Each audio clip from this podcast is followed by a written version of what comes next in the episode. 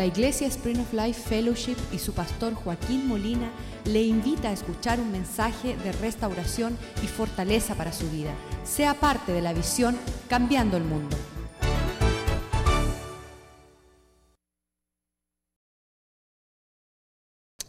Te damos gracias que tenemos un lugar de reunirnos para adorarte, alabarte, para buscar tu presencia, para ser instruidos y poder habitar juntos con aquellos que tú has comprado, limpiado y llamado a ser parte de tu iglesia. Pedimos que tu palabra esta noche sea para nuestra edificación, que nosotros podamos crecer y madurar en las cosas del Señor. Te damos gracias que tu palabra nunca vuelve vacía. Te damos gracias que es una esperanza viva la que tenemos. Te damos gracias que tu palabra hace de los necios personas sabias. Te damos gracias que tu palabra es una buena semilla que si es depositada en el buen terreno de nuestro corazón, dará el fruto que glorifique tu nombre. Que nos alimente con esta, este pan de vida. Que pueda ser también esa espada de doble filo del Espíritu que corta que puede operar, que puede dividir entre nuestra alma y nuestro espíritu. Y que seamos renovados para saber tu buena voluntad que es perfecta y agradable. Y que tu palabra, Señor, sea lámpara para nuestros pies para seguir en pos de lo supremo. Te lo pedimos en el nombre de Jesús. Amén y amén. Salmo 84 es un salmo que contiene una descripción de cuánto anhelaba el salmista la casa de Dios. Hay algunas personas que no han tenido la dicha de saber qué es lo que representa la casa del Señor para sus vidas. Dios dice que aquellos que tienen un sentimiento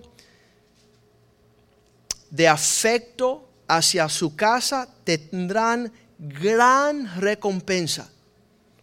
Satanás ha hecho una obra perfecta en muchos seres humanos que aborrecen y aún consideran la casa de Dios como un lugar aburrido, un lugar que no tiene provecho. Vemos continuamente um, eh, la casa de Dios que le falta atendencia, asistencia. Dice, oh Dios, cuán amables son tus moradas.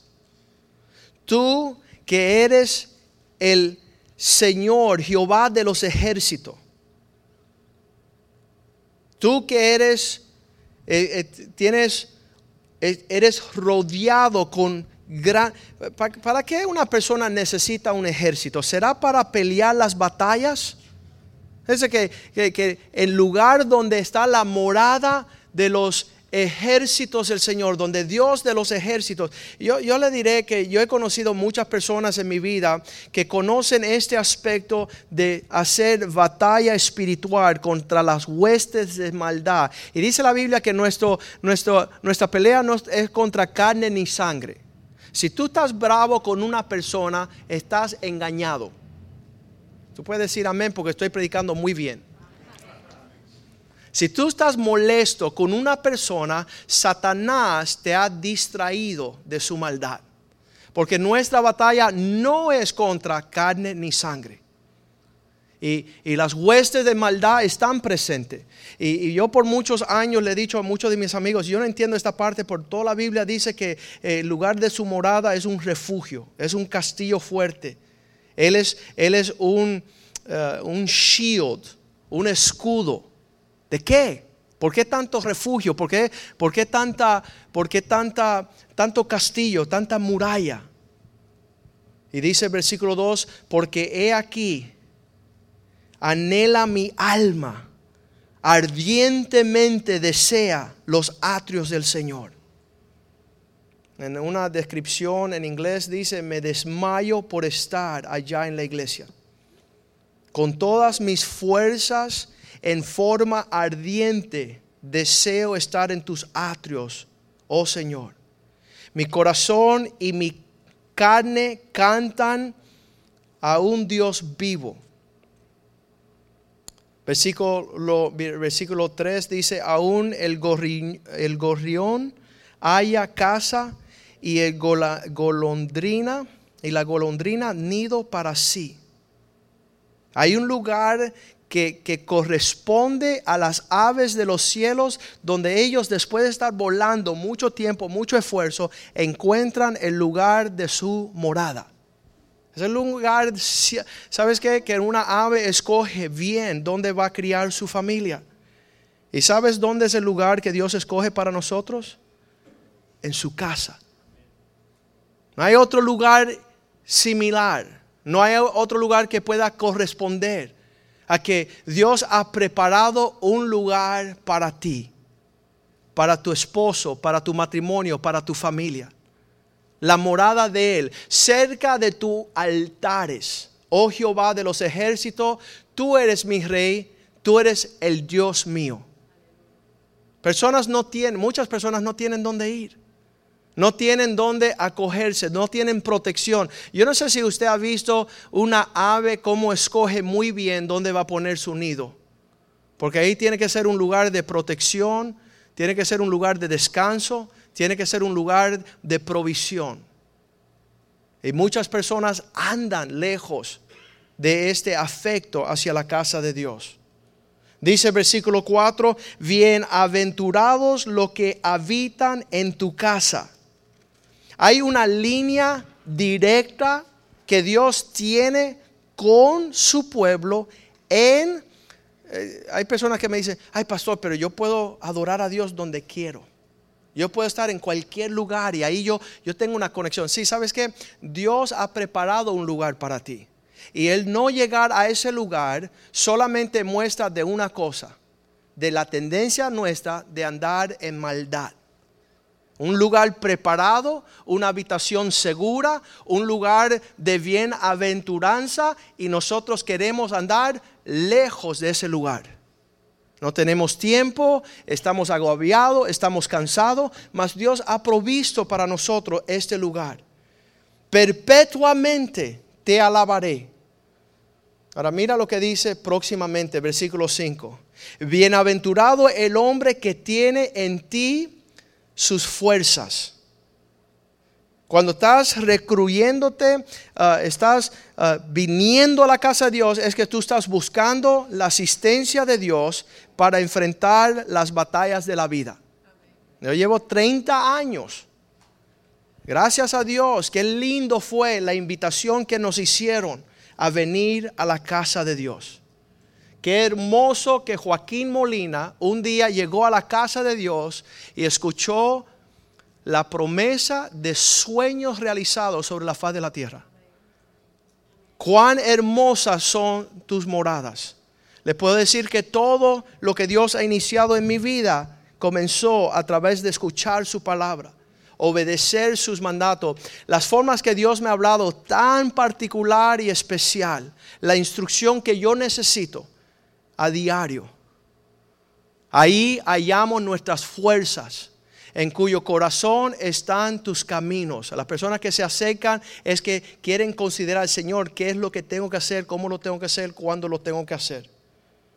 Me encantó anoche ver la, entrevista que le hicieron a un señor que se llama Mariano Rivera, el mejor uh, pitcher, lanzador de, los Yankees. Es un hombre joven, eh, porque más que lleva 19 años en las grandes ligas y es conocido como un príncipe en esta tierra. Y lo entrevistaba este periodista famoso y le decía, bueno, es que, ¿qué vas a hacer ahora tan joven y retirado?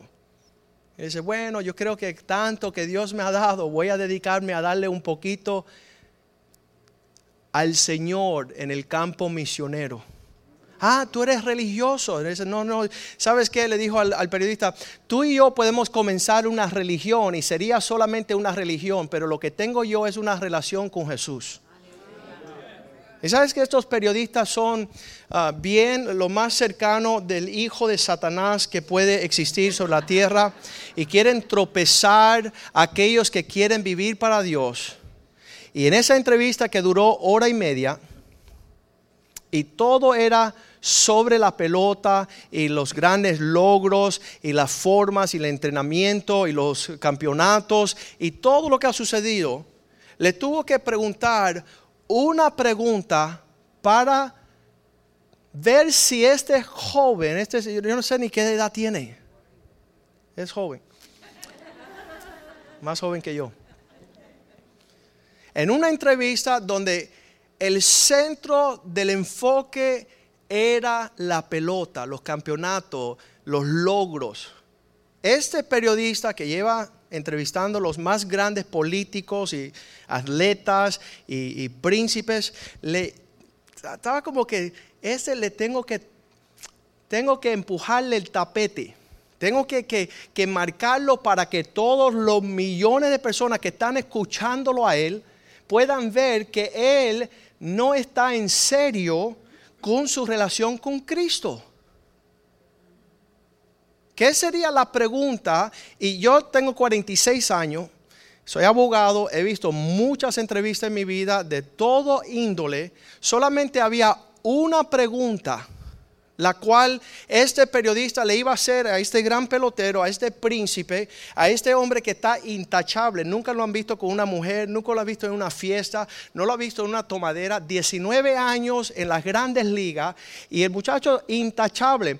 En todos los lugares donde él iba a despedirse su último año, todo el mundo se levantaban y decía, reconocemos la excelencia de tu carácter.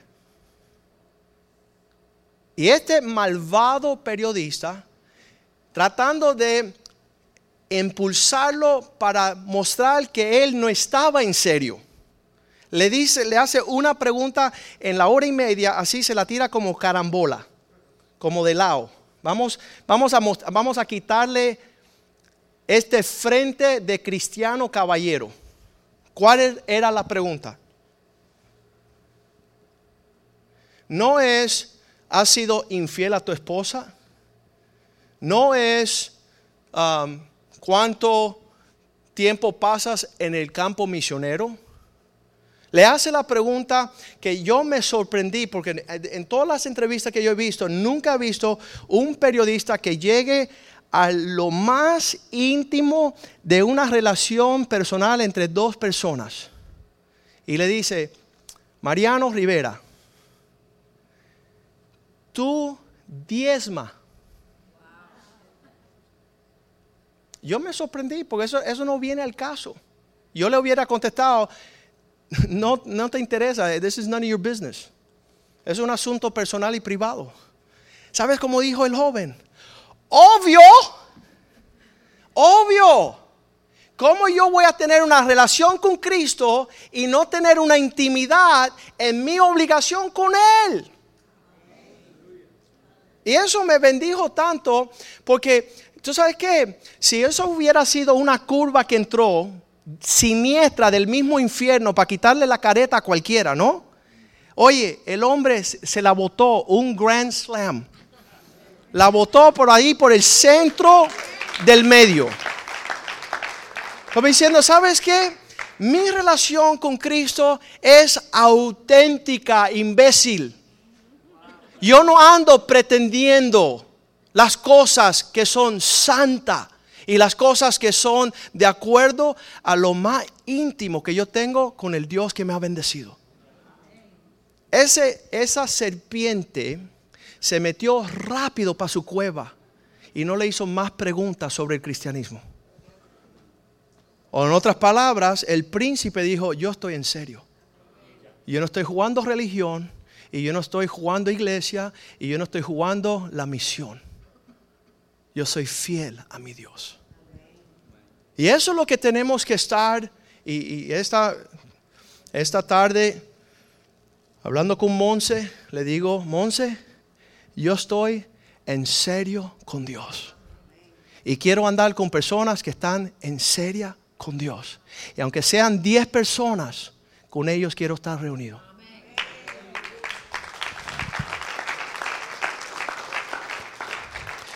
Si fuéramos retardados mentales, tuviéramos cogiendo todos una guaguita para el Jackson, el hospital, y tuviéramos ahí yo soy un avión, yo soy un cohete. Y todo el mundo estuviera en una locura. Pero si somos cristianos, si hemos conocido a Cristo, si Él nos ha lavado con su sangre, si estamos logrando ver el día de encontrarnos cara a cara con Jesús, vestidos de ropas blancas, lavadas por su sangre, no estamos jugando, iglesia. No estamos jugando religión. Que nuestros hijos conozcan, mis hijos conocen lo que es la casa de Dios. Ellos conocen con quién anda su papá. Ellos saben a quién sirvo. Ellos saben. Y David estaba allí tratando de comunicar esto. Y dice así, aún atravesando el valle de lágrimas, lo cambian en fuente. Ahí dice manantial. Cuando la lluvia llena los estanques, ellos en ese lugar de dificultad, en esos lugares de, de valles de lágrima, irán fortaleciéndose de poder en poder hasta ver a Dios en Sión. Hasta ver a Dios entronado sobre la situación. Hemos visto demasiado cosas en 30 años.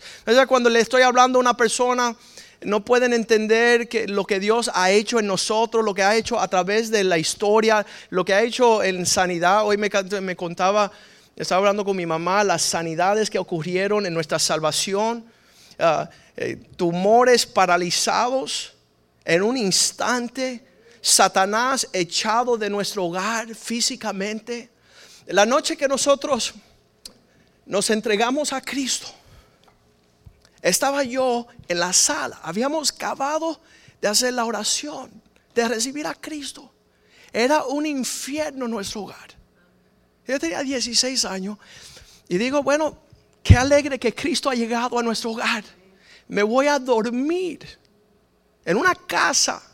Yo no tenía por qué. Y cuando voy caminando, veo algo oscuro, veo algo negro ahí y yo pienso en una casa de cuatro, tres varones, una niña, donde hay mucho, muchas cosas, una media, una media ahí tirada. Y cuando voy a pisarle algo así, y le brinco a la media, y cuando miro una culebra negra, la más peligrosa que hay en la Florida, que se llama un pygmy rattlesnake. Estaba ahí en la sala manifestado Satanás. ¿Sabes qué hicimos? Le cortamos la cabeza, la echamos de nuestro hogar ya tu reino de terror se terminó sobre nuestra familia.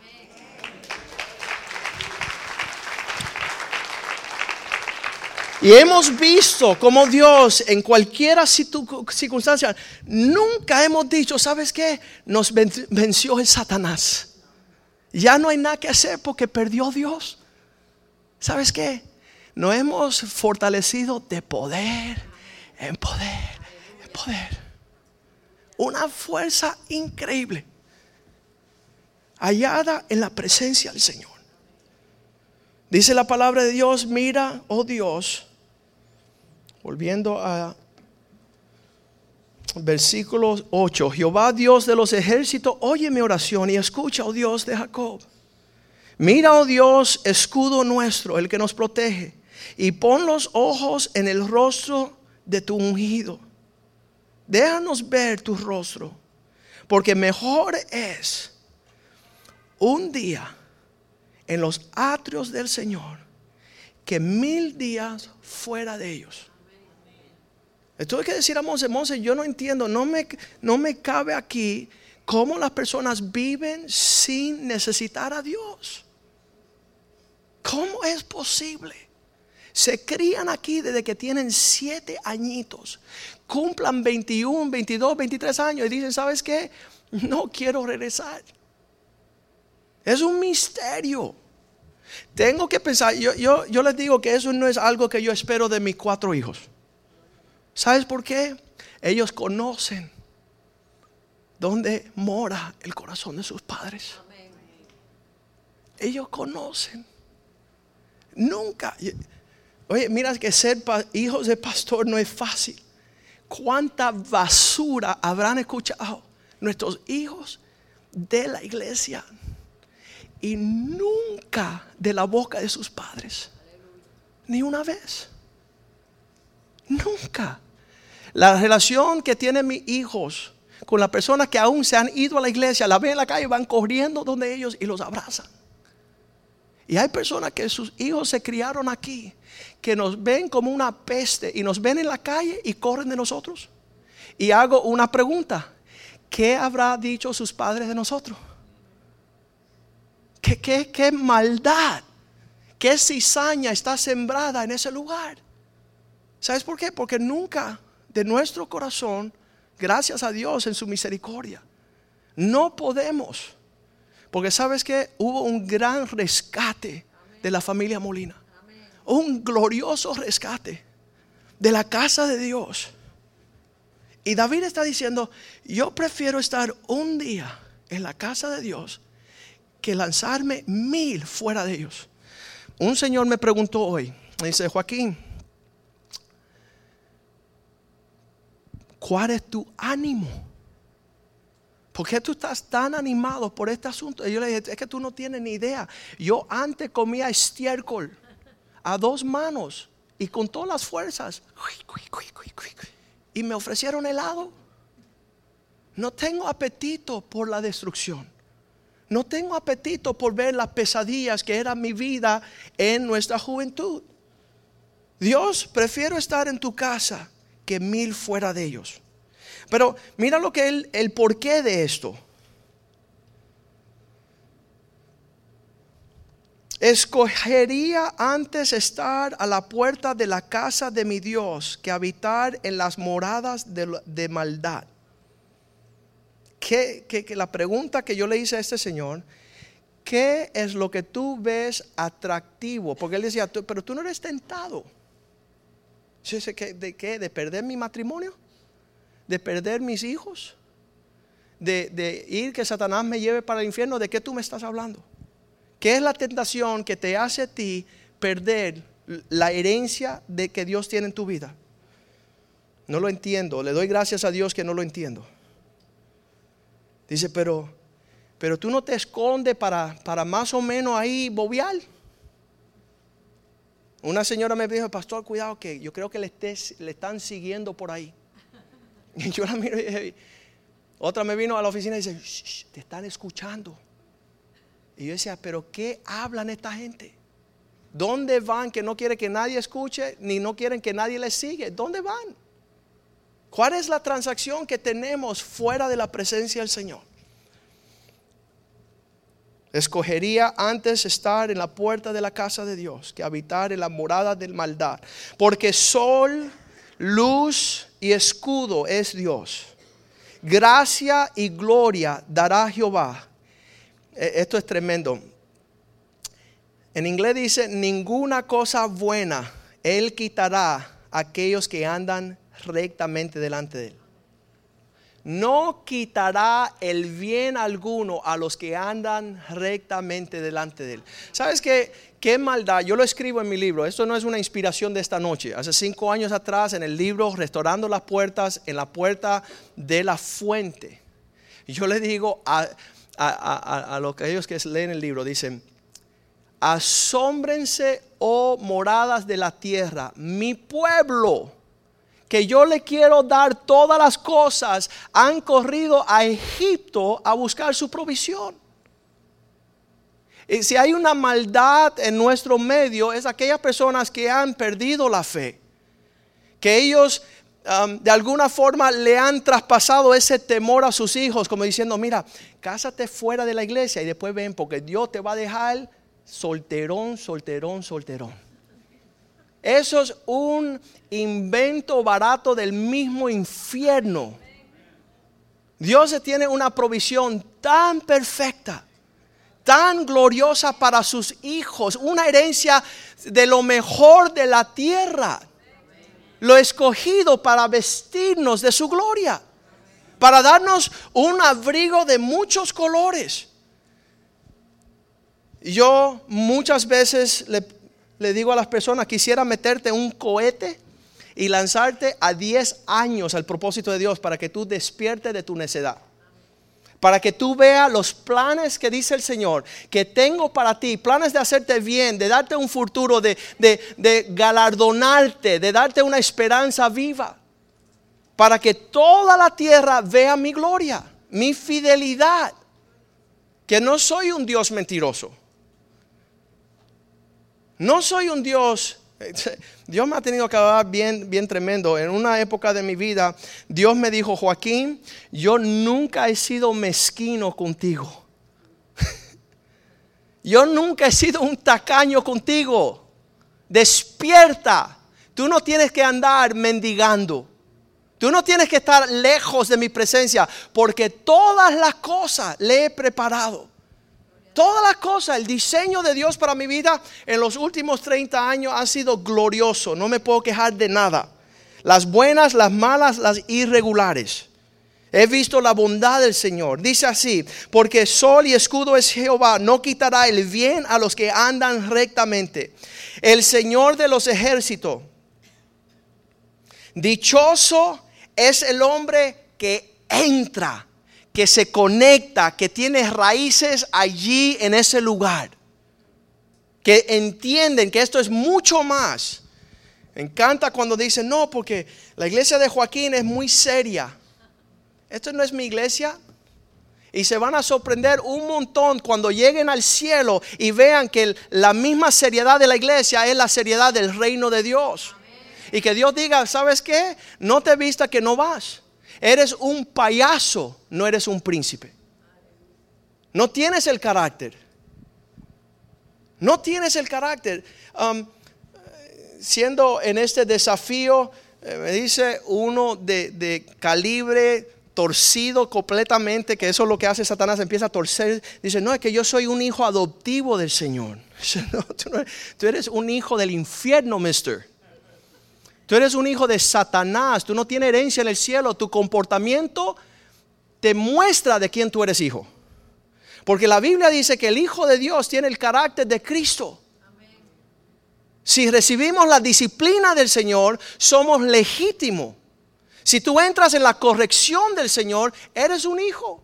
Mas si tú rehusas entrar y conformarte al orden de la casa, la familia de Dios, tú eres ilegítimo, no tienes papá, eres un bastardo. ¿Sabes lo que me dice el hombre? Pruébamelo con la Biblia y que sea del Nuevo Testamento. Y le digo, ok, vamos a Juan 8:44.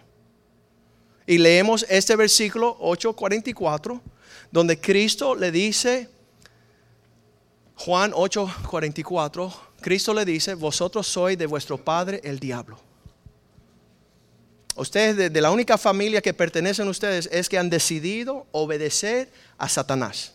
A ser mentirosos, a ser ladrones, a andar fuera del carácter de Cristo. ¿Sabes? Ellos se pusieron bravos. Cuando yo le muestro en el Viejo Testamento, gracias a Dios que Dios nos dio el, el Nuevo Testamento, y le digo, mira, léete aquí, mira, hijo del diablo, los príncipes, los principales sacerdotes y los líderes del pueblo de Dios. Cristo le dijo, hijo del diablo. Ustedes son de vuestro padre Satanás. Porque, y los deseos de vuestro padre, eso es lo que ustedes desean. Él ha sido un ladrón, un homicida desde el principio y no permanece en la verdad porque no hay verdad en él. Cuando habla, habla mentira. De lo suyo habla porque él es mentiroso y padre de mentira. Su vida es un fraude, es una falsedad. Él dice, eso no aplica. Deja explicártelo. Los judíos le decían a Jesús, nosotros venimos del mismo linaje de Abraham. Si hay alguien que le toca una herencia, es a nosotros. Nosotros podemos ser los mismos hijos del diablo y seguir diciendo que tenemos herencia en la familia de Dios. Y Cristo le dijo, no.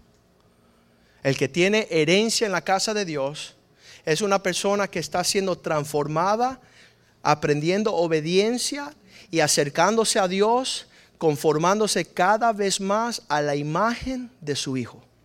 Entonces, todos nosotros que estamos acá, estamos buscando de Cristo, estamos escuchando su palabra, diciéndole al Señor lo que dice, vamos a leerlo en 2 de Corintios 3, 18, que el Espíritu de Dios está transformándonos. Dice, por tanto, nosotros todos, digan conmigo todos. Aquí no hay excepción de personas. El, más, como dijo Cristina, el que lleva casado una semana, como que el que llega casado 58 años. Mirando sin caretas, sin disfraz. Ahí no estamos tratando, yo no te estoy tratando de impresionar, le estoy diciendo la realidad de mi proceder. Y usted también a cara descubierta, como mirándonos en el espejo, viendo, viendo que cuando uno está viendo al Señor, uno dice, ¿y cómo lograré llegar a conformarme a su imagen? ¿Sabes quién se propuso esa labor? Se llama Dios. Este joven dice, Joaquín, ayúdame, yo, no te puedo ayudar, pero Dios ha prometido que Él lo va a hacer. No, pero yo, yo voy a hacer lo que tú me digas que yo tengo que hacerlo. Escúchame, no voy a ni intentar a decir lo que tú tienes que hacer. Hay un Dios que promete hacerlo en nosotros y vamos a esperar que eso sea una realidad. Y como dijimos la, semana pasada, ahí estábamos hace 30 años, aquí estamos ahora, pero queremos la meta de lo que Dios quiere para nosotros. Cada día, dice ahí, somos transformados. Dile a su vecino, estoy siendo transformado. No estoy ahí todavía, pero hay un cambio. Hay un cambio que está sucediendo en mi persona. Estamos siendo transformados. Diga, mira, dice transformados en qué? No en diablos, sino de gloria en gloria. A la misma imagen, ¿cómo? Por el Espíritu del Señor. Hay, hay un Espíritu más excelente, más excelente, que está operando en nosotros, haciéndonos partícipe de mejores promesas, haciéndonos alcanzar, escúcheme, estoy viviendo, dice este, este señor, dice Joaquín, te he visto en tres ocasiones hablar de tus hijos. Y no me canso de ver la imagen de la expresión de tu rostro como tú hablas de tu hijo. Y yo le dije, ¿sabes por qué? Porque yo mismo estoy sorprendido. Yo mismo estoy súper, súper sorprendido por la obra que Dios ha hecho en nuestro hogar. No me merezco el matrimonio que tengo, no me merezco los hijos que tengo, no me merezco el servir al Señor. Es, es una bendición, es un privilegio, es una honra. Y Dios quiere que nosotros seamos partícipes de eso. Estábamos leyendo Primera de Reyes 17:3, donde Dios tiene instrucción continua para su pueblo. Y yo, yo, sabes que la familia Molina mi persona, mis hijos, no somos los favoritos del Señor. Igual que Elías, Dios le dijo, versículo 3, apártate de aquí. Dios, Dios está hablando de qué apartarte, ¿verdad? ¿Cuántos tienen testimonio? No, te vayas más para ese lugar. No, tú, tú, ya eres mi hijo. Tú no eres hijo de Satanás. Tú no estás yendo donde Satanás. Tú te, te voy a apartar. Y esa es una palabra clave que Dios le habla a todos sus hijos. Sal de ahí. Yo no te quiero más en esa reunión. Apártate de aquí y ve, vuélvete al oriente. Allí hay un lugar donde yo he preparado. Diga preparado. Hay un lugar preparado y quédate allí en Kerit que está frente al Jordán. Entonces la instrucción es clara para aquellos que quieren escuchar. Hay personas que llegan a la iglesia y quieren que Dios lo escuche a ellos. Pero Dios desea que usted, Señor, ¿qué quieres? Y nosotros decir, amén.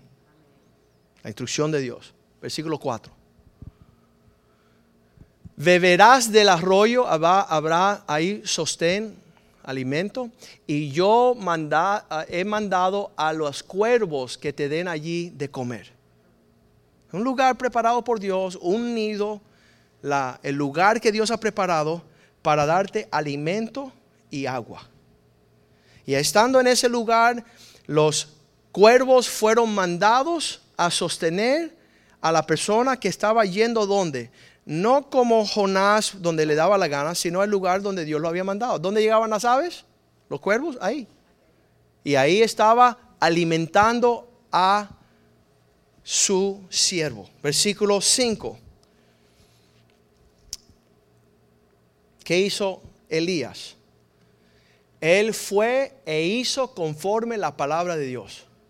Fue, pues se fue y vivió junto al arroyo en la dirección donde Dios había puesto frente al Jordán. Versículo 6. Y los cuervos le traían pan y carne por la mañana y le traían pan y carne por la tarde y bebía del arroyo. Dios, donde Él escoge por ti, hay provisión gloriosa. ¿Quieres vagar en tu propia distancia? ¿Quieres averiguar cómo lo vas a hacer? Tú te dispones. Versículo 8. Vino palabra del Señor nuevamente a su siervo. La palabra llegó fielmente diciendo, versículo 9, levántate y vete a Sarepta de Sidón, mora allí. He aquí que yo he dado orden allí a una mujer viuda que te sustente. ¿Qué significa? Dios habla, nosotros obedecemos, recibimos la provisión. Dios habla, nosotros obedecemos, recibimos la, la bendición. ¿Qué pasa con personas que Dios habla, no escuchan y nunca ven ni los cuervos ni ven la viuda? Nunca ven la provisión de Dios. Dios no es real en su vida. Sus hijos no han visto la fidelidad de Dios. No están caminando según la instrucción de la fidelidad de Dios. Dios quiere que esta noche usted tome una decisión de decir, Señor, ya dejamos de estar jugando contigo. Ya dejamos de andar caminando lejos de tu propósito. Cristo muere, le le aparece personalmente a 500 personas. Imagínate que Cristo se te aparezca después de morir y te diga, ¿sabes qué? Tengo una provisión para ti. Hechos 1.15. Voy a soplar un viento recio, va a haber un fuego que cae del cielo y voy a darle una provisión para que sean mis ministros y mi familia y mis representantes en la tierra, de 500 personas. Vamos a leer. En aquellos días Pedro se levantó en medio de los hermanos y los reunidos eran como 120 en número. Espérate, espérate, espérate. 500 Cristo se le apareció. Reunidos en el lugar donde los envió a reunirse. ¿Cuánto? ¿dónde estaban los 380? ¿Será tú uno de ellos? ¿Será que Dios tenía poder? Tenía lo más, el regalo, el don de Dios más glorioso para entregarte y tú estabas en tus propias fuerzas haciendo tu propio circo con tus propios payasos. Y no estaba recibiendo la provisión de Dios. En aquellos días Pedro se levantó en medio de los hermanos. Allí reunidos eran como 120 en número. ¿Qué pasó? ¿Dónde están? Yo, una pregunta curiosa que tengo. Llevo 30 años sin perder un servicio y los primeros 5 años, dos servicios. El domingo y dos servicios entre semana. Cuatro servicios. Al cual faltaba, diga conmigo, Ninguno. Ninguno. Parte gracias por mis padres, que dijeron, ¿sabes qué? Vamos a la iglesia. Es que tengo tarea, sí, pero ¿sabes qué? Hoy es un día donde Dios te va a dar algo mucho más poderoso que tu tarea. ¿Sabes qué? Nunca hubiera sido abogado nunca hubiera prosperado en mis caminos, porque la promesa es que aquellos que meditan en la ley de Dios día y noche, todo lo que hace prosperarán. La palabra de Dios es luz, te da entendimiento para poder desarrollar tu carrera.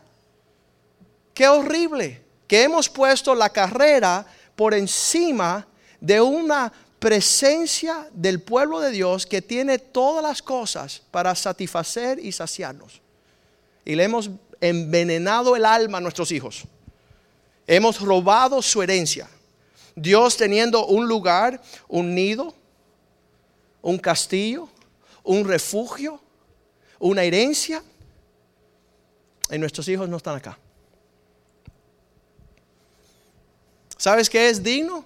Que nos tiremos todo al altar a llorar y arrepentirnos delante del Señor. Decir, Señor, ¿qué que hemos, hemos despreciado la mesa del Señor. Hemos, hemos visto, dice, no, si le damos a Dios lo que Dios nos exige, seremos empobrecidos. ¿Han escuchado a alguien decir eso? ¿Eh? Le han metido un temor a la gente de venir a la iglesia. Dicen, no, allá te quitan. ¿Sabes qué? Con los tesoros más grandes de la tierra no pudiéramos obtener lo que Dios nos da gratuitamente. No pudiéramos. Hace años atrás llegó un señor aquí con 35 millones de dólares y dice, ¿sabes qué? Quiero entregar esto si pudiera tener mi matrimonio y mi familia. Porque Satanás me ha engañado. Satanás me entregó los tesoros de esta vida y he perdido mi alma, mi familia, mi matrimonio. Porque no supieron valorar la casa del Señor. No supieron, ¿sabes qué?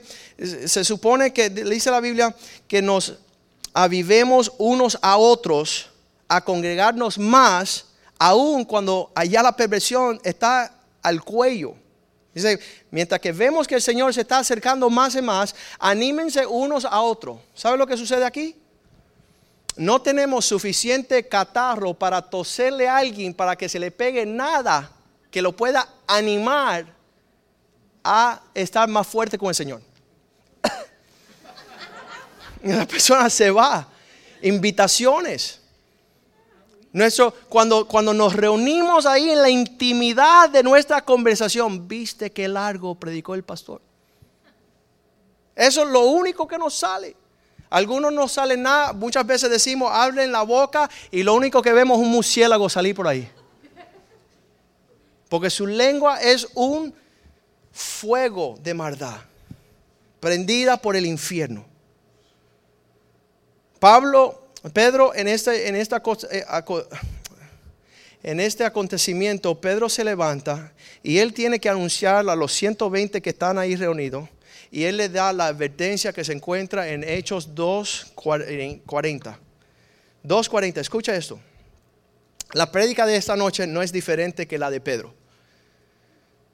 Y con otras muchas palabras testificando y les exhortaba diciendo, sean salvos de esta perversa generación. Traten lo más posible de salir corriendo de, la, ¿cómo se le dice? Del, del pulpo tiene que tentáculos. Salga corriendo de esos tentáculos que quiere agarrarte, envolverte y llevarte para el infierno con ellos. Una, ah, dice, una generación indisciplinada, infiel, no comprometida, miran con oprobio el servir a aquel que fue traspasado. Miran con una, dice que la mesa de Dios era despreciado por ellos. Necesitamos nosotros decirnos unos a los otros, sálvense de esta generación perversa. Juan 20, 24, reunidos todos consultando qué estaba aconteciendo entre los discípulos después de la muerte de Cristo. Cristo resucita según su promesa. Y ahí dice, pero Tomás, uno de los doces, llamado Dídimo, no estaba con ellos cuando Jesús vino. ¿Quién será nuestro Tomás? ¿Quién será aquel que dice, bueno, hasta que yo no veo que cambiemos el mundo, no me voy a poner en serio? Vamos a quedarnos ahí a, un costado a ver si es verdad que Dios hace. Y la distancia de nuestros pensamientos permite que nosotros digamos que Tomás era aquel que dudaba. Si no le toco, si no, si no penetro en el sentido de ver los clavos y el, el, al costado y veo la realidad del asunto, no me comprometo. Queremos esta noche, de alguna forma, que usted sea parte de lo que Dios quiere hacer que sus hijos, igual que cuando fui a la escuela hoy, le dije a ese grupo de niños, ustedes son los que pueden cambiar la historia del mundo. Si ustedes se levantan a predicar la verdad de la palabra de Dios. Porque todo el mundo está buscando paz y fuera de Dios no hay paz. Todo el mundo está buscando de gozo y fuera de su presencia no hay gozo. Todo el mundo está buscando de alguna forma que sus padres no se divorcien y solamente aquellos que edifican sobre la roca que es Cristo permanecen. Nosotros ser transformados en nuestro entendimiento, que cada conversación, cada conversación nuestra sea saturada de la presencia, saturada del aceite del Espíritu? Que las personas con las cuales usted está teniendo contacto, sus hijos, sus esposas, su familia, sepan que usted está en presencia de un Dios vivo, lleno de su espíritu, comprometido con su iglesia hasta los dientes, como le digo a mis hijos. Hasta los dientes. Que nosotros seamos capaces de, hacer, ¿sabes qué? Una de las cosas que los pastores nos cansa un montón. Ustedes se dan cuenta porque cuando se casó Biden y llegaron todos los impíos aquí, yo me di un gozo y una fiesta. Me encanta ir a llevar las buenas nuevas a los que no conocen. Pero tener que tomar un Lázaro resucitado, una Magdalena perdonada, un leproso sanado y tener que decirle, anímate porque Cristo es real. ¿Sabes qué? Le ronca los mamey. De verdad, ¿sabes qué? Me sorprendo, me, me, quedo así como que, wow, han visto la gloria de Dios y todavía no le ha informado a su rostro.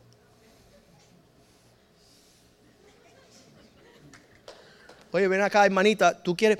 Un día fui a un restaurante y veo a una mujer llorando con su hija y le digo, hey, señora, esta es mi iglesia y quiero invitarte porque y dice, no, si soy esposa de un pastor.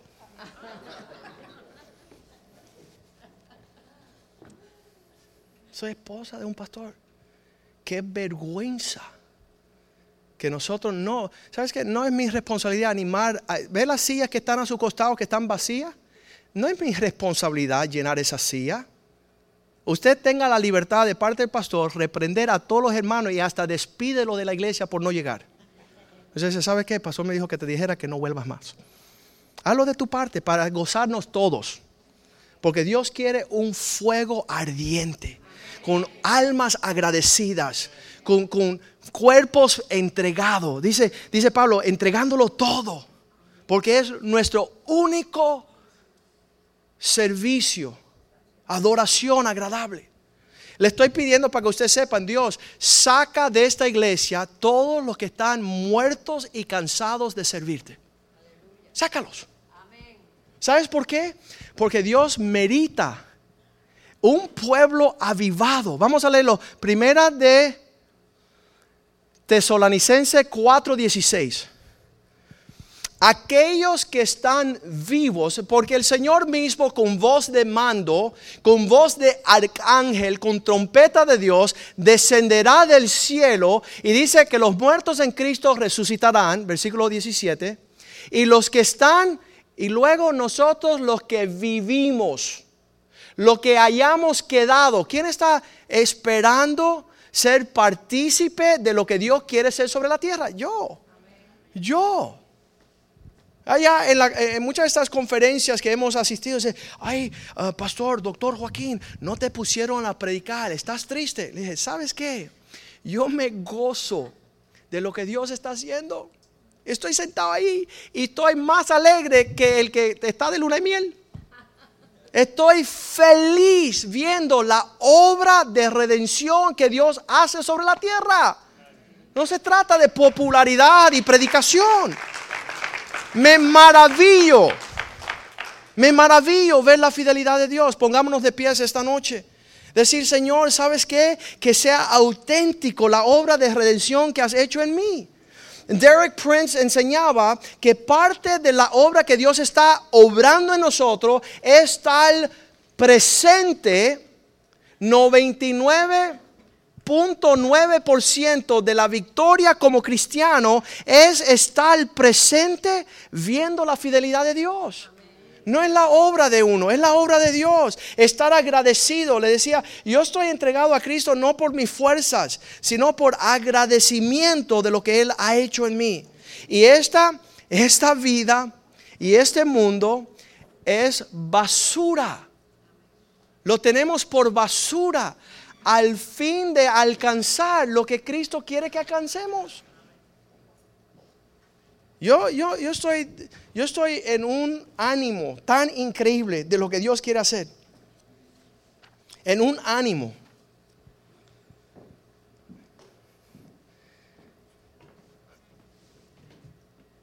Esto lo tengo que contar. Me quisiera tenerlo, ¿no? Pero tengo que contar. Me dan, me dan dos minutos. Dos minutos. Deje ir a mi oficina. Dos minutos.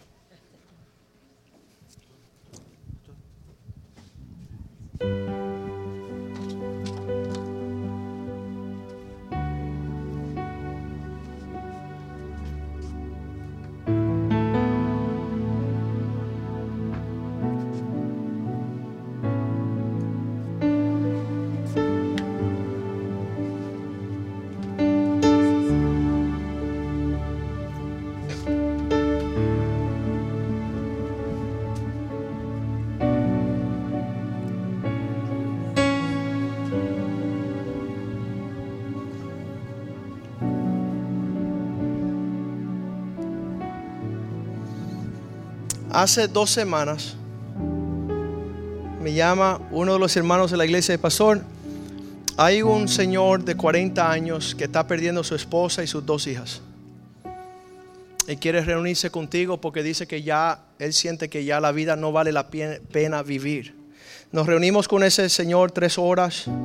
Le anunciamos las buenas nuevas del Evangelio, la obra que ha hecho en nosotros, las promesas que Él nos ha dado el hombre se animó, dice, sabes, he estado alrededor de muchas iglesias y muchos lugares que me han intentado ayudar, pero me estás diciendo algo que nunca he escuchado en los últimos 10 años de buscar ayuda.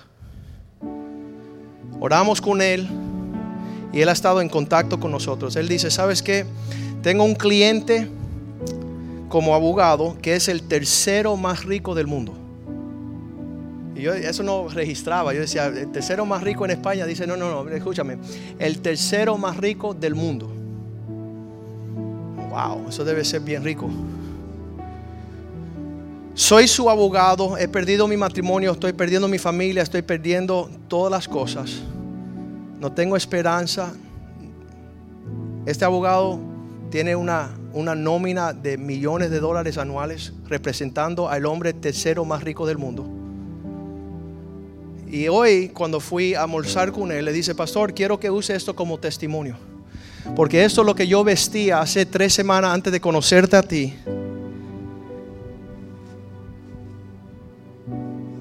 Por tres semanas no se quitó esta camisa